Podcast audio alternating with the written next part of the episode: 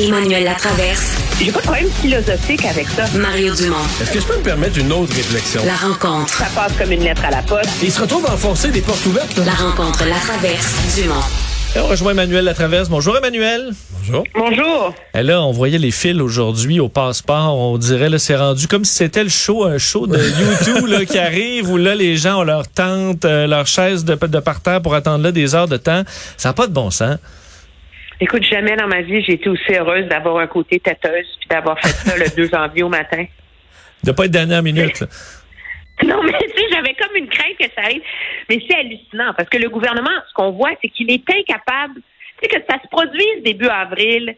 On dit on va mettre des ressources, on a embauché du monde. Tu être capable de reprendre le dessus à un moment donné. là. Mais là, le gouvernement est incapable de reprendre le dessus. Il n'y a aucune solution à offrir. Et moi, j'ajouterais une chose, ça ne va pas aller en s'améliorant. Puis ça va être pire cet été. Ça va être pire dans nos aéroports, là. Parce que là, on est déjà incapable dans les aéroports de gérer le volume de voyages d'un mois de mai, début juin habituel. On est incapable. Les gens manquent leurs avions, les fils sont interminables. C'est le bordel total. Puis là, le gouvernement a annoncé aujourd'hui qu'il prolonge ses exigences sanitaires avec un, le passeport sanitaire, l'application Arrive-Can, tout le Bataclan. Là. Je comprends que c'est pas le seul facteur qui explique les délais dans les aéroports, mais le gouvernement fait rien pour aider. Là, on s'entend. On est encore dans un mode pandémie. Plutôt Mais que si- d'essayer de bouger vers un mode retour à la normale. Il y a peut-être une cohérence. là. S'il y a suffisamment de gens qui n'obtiennent pas leur passeport ou doivent annuler leur voyage, ça va enlever de la pression sur les aéroports. Et c'est quand même, euh, puis y a, parce que en plus il y a quelque chose là-dedans qui vient un peu surréel. L'obligation vaccinale pour rentrer au Canada, c'est d'avoir deux doses. Est-ce qu'il y a encore quelqu'un qui s'imagine que deux doses c'est assez là? Non, là, t'es plus protégé avec deux doses à ce point-ci, mais... Alors, euh, on entretient un mythe et une lourdeur administrative pour rester dans une peur du virus, une vertu sanitaire. Il y a comme il y a un manque de flexibilité et d'imagination qui est en train d'avoir qui va avoir des impacts économiques dévastateurs là, pour l'industrie. Mais est-ce qu'on euh, est-ce qu'on sait à l'heure actuelle, moi c'est une chose qui me frappe parce que tu sais dans les provinces, les mesures sanitaires ont tombé les unes après les autres, mais sais on, on- comment dire, il y avait un processus, au Québec, là, on savait, tu sais, ils se parlent le lundi soir, puis le docteur Boileau regardait ça. puis- est-ce qu'à Ottawa, quelqu'un regarde ça? là? je, leur dis dans mes mots, est-ce que quelqu'un est-ce qu'il y a un processus d'étude, de révision, des dates, des dates limites, des moments où on se dit bon mais les règles sanitaires, on va les les revoir, les regarder, les repenser? envisagé. C'est la, c'est l'Agence de santé publique du Canada qui a annoncé ça aujourd'hui.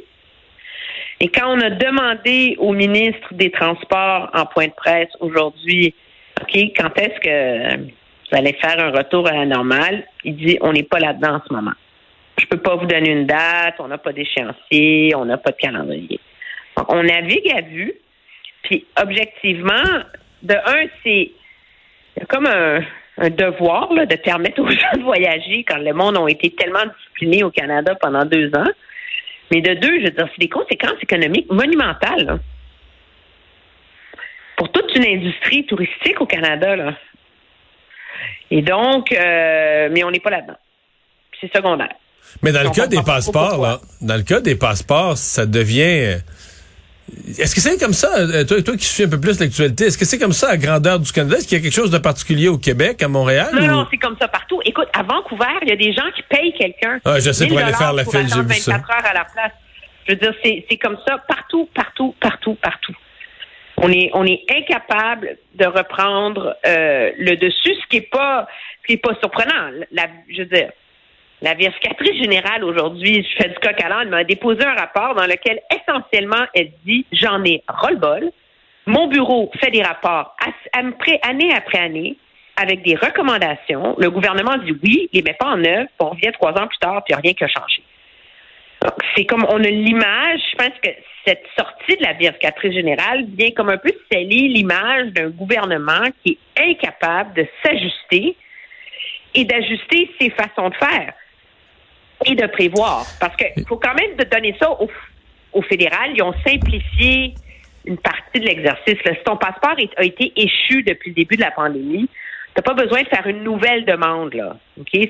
C'est traité comme un renouvellement. Là. Fait que ça réduit la paperasse, etc. Mais mais ils sont pas pareils. absolument malheureux. C'est ça. Et il y a des gens qui attendent toujours, pas parlant de Service Canada, qui attendent des remboursements de problèmes de PCU d'il y a deux ans, puis qui sont encore au téléphone, qui sont encore là-dedans. J'en connais. Euh, donc là, tu es en fil chez Service Canada. C'est facile de sortir l'argent, mais c'est difficile de imprimer des chèques. On était très efficace. C'est ça que, que de malheureux, c'est que le gouvernement a montré pendant la pandémie sa capacité de faire preuve immensément de créativité et de flexibilité. Donc, le système D, ça porte fruit des fois. C'est comme si dès qu'on est dans une logique de retour à la normale, ben, on retourne dans l'enlignement bureaucratique. Un mot sur euh, Justin Trudeau qui aujourd'hui a confirmé qu'il fermait la porte à François Legault et ses demandes en immigration. Ben, je veux dire, sérieusement, je, je comprends les aspirations nationalistes, là dire il faut que le Québec contrôle plus son immigration, mais il faut juste prendre deux secondes pour y penser rationnellement. Là. Est-ce qu'un État fédéral sur Terre qui va abdiquer de décider lui-même qui a accès à sa citoyenneté? Parce que c'est ça en vérité. Là. Est-ce que tu imagines Washington laisser au Texas la liberté de choisir ses immigrants? Puis que Berlin permettrait aux Lander de Hambourg, euh, Nordensee, je sais pas quoi, de choisir ses immigrants. Non, mais le Canada est supposé être une fédération décentralisée, notamment avec euh, le Québec reconnu comme nation depuis Stephen Harper. Donc, euh, d'avoir cette sous... Je comprends que le, le Québec euh, n'octroiera pas la citoyenneté.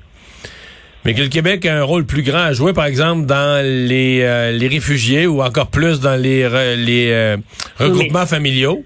C'est pas... Après la non, je comprends que moi je pense qu'il y aurait des, aménagements à négocier, puis je pense qu'il va falloir le faire dans la nouvelle logique de l'immigration d'aujourd'hui, qui passe beaucoup par les travailleurs temporaires, etc. Il y a plein d'aménagements à faire. J'en suis.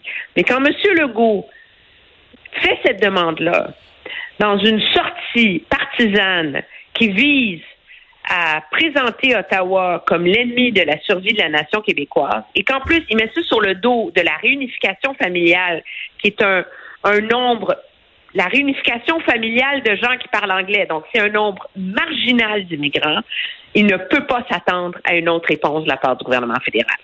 Mais je pense pas que je pense pas qu'il s'attendait à une autre réponse. Là, au moment où il fait son discours dimanche, il sait que Justin Trudeau a déjà dit non. non c'est euh, en fait ce que je me demande comme question parce que bon, on dit qu'il va faire campagne électorale là-dessus, mais je veux dire Justin Trudeau va avoir dit non. Maintenant, à Ottawa, les journalistes, là, je veux dire, ils, poseront pas la même question à Justin Trudeau à tous les matins là, euh, pour qu'il redise, pour qu'il redise non là.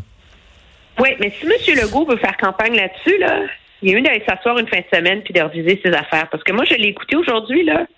Puis, oh là là, c'est pas, tu sais, c'est un, un très grand tribun, OK? Mais sa force, je pense qu'on s'entend, Mario, c'est pas le détail, hein? Ça n'a jamais été. Non, mais tu, te souviens, tu te souviens que le dossier de l'immigration, le dossier de l'immigration, ça avait été son pire dossier. C'est le dossier sur lequel il avait trébuché solide dans la dernière élection, là, avant le débat. Mais aujourd'hui, c'était pas fort, là il cite des études. Il, il, était comme rendu à dire que ce qui comptait, c'est la langue que parlent les gens à la maison, puis le fait qu'il y ait quelques députés qui parlent leur langue d'origine à la maison. Mais tu sais, je veux dire, ça devient tout mêlé là-dedans. C'est hyper compliqué comme dossier, on s'entend. Puis là, tu cites l'étude d'un tel, mais le même, dans la même étude, il y a une conclusion, c'est je veux dire, il, il s'est tout embourbé aujourd'hui dans ses discours là-dessus. Et, ça, et ça, moi, je trouve ça malheureux parce que je pense vraiment sérieusement que c'est un enjeu important pour le Québec, l'immigration. C'est un enjeu où il faut trouver la solution à ce dilemme-là. Mais ce n'est pas en faisant de la démagogie qu'on va y arriver. Puis à ce, à ce chapitre-là, M. Legault a peut-être fait très plaisir à sa base électorale, mais il n'a certainement pas servi la cause. Merci, Emmanuel. À demain. Très bien, au revoir. Au revoir. Cuba.